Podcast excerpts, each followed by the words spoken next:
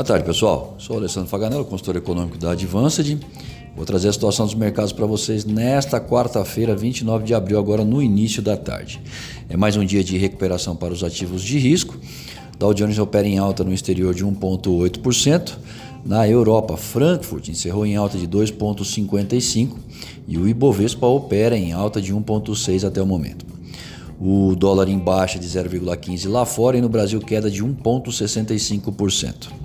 Notícias que tivemos: uh, o clima positivo com a recuperação do preço do petróleo, as perspectivas de que a demanda pode crescer com a reabertura parcial de partes dos Estados Unidos e Europa contribuem para isso. Paulo Guedes reafirmando o apoio do presidente Bolsonaro ao seu trabalho e dizendo que a ajuda a estados e municípios pode chegar a 130 bilhões de reais, tendo como contrapartida o congelamento dos salários do funcionalismo por 18 meses. A estimativa do PIB no primeiro trimestre nos Estados Unidos foi de menos 4,8% e a China sinalizando volta ao normal, anunciando que o parlamento retorna no próximo dia 22, com o governo devendo apresentar suas metas econômicas.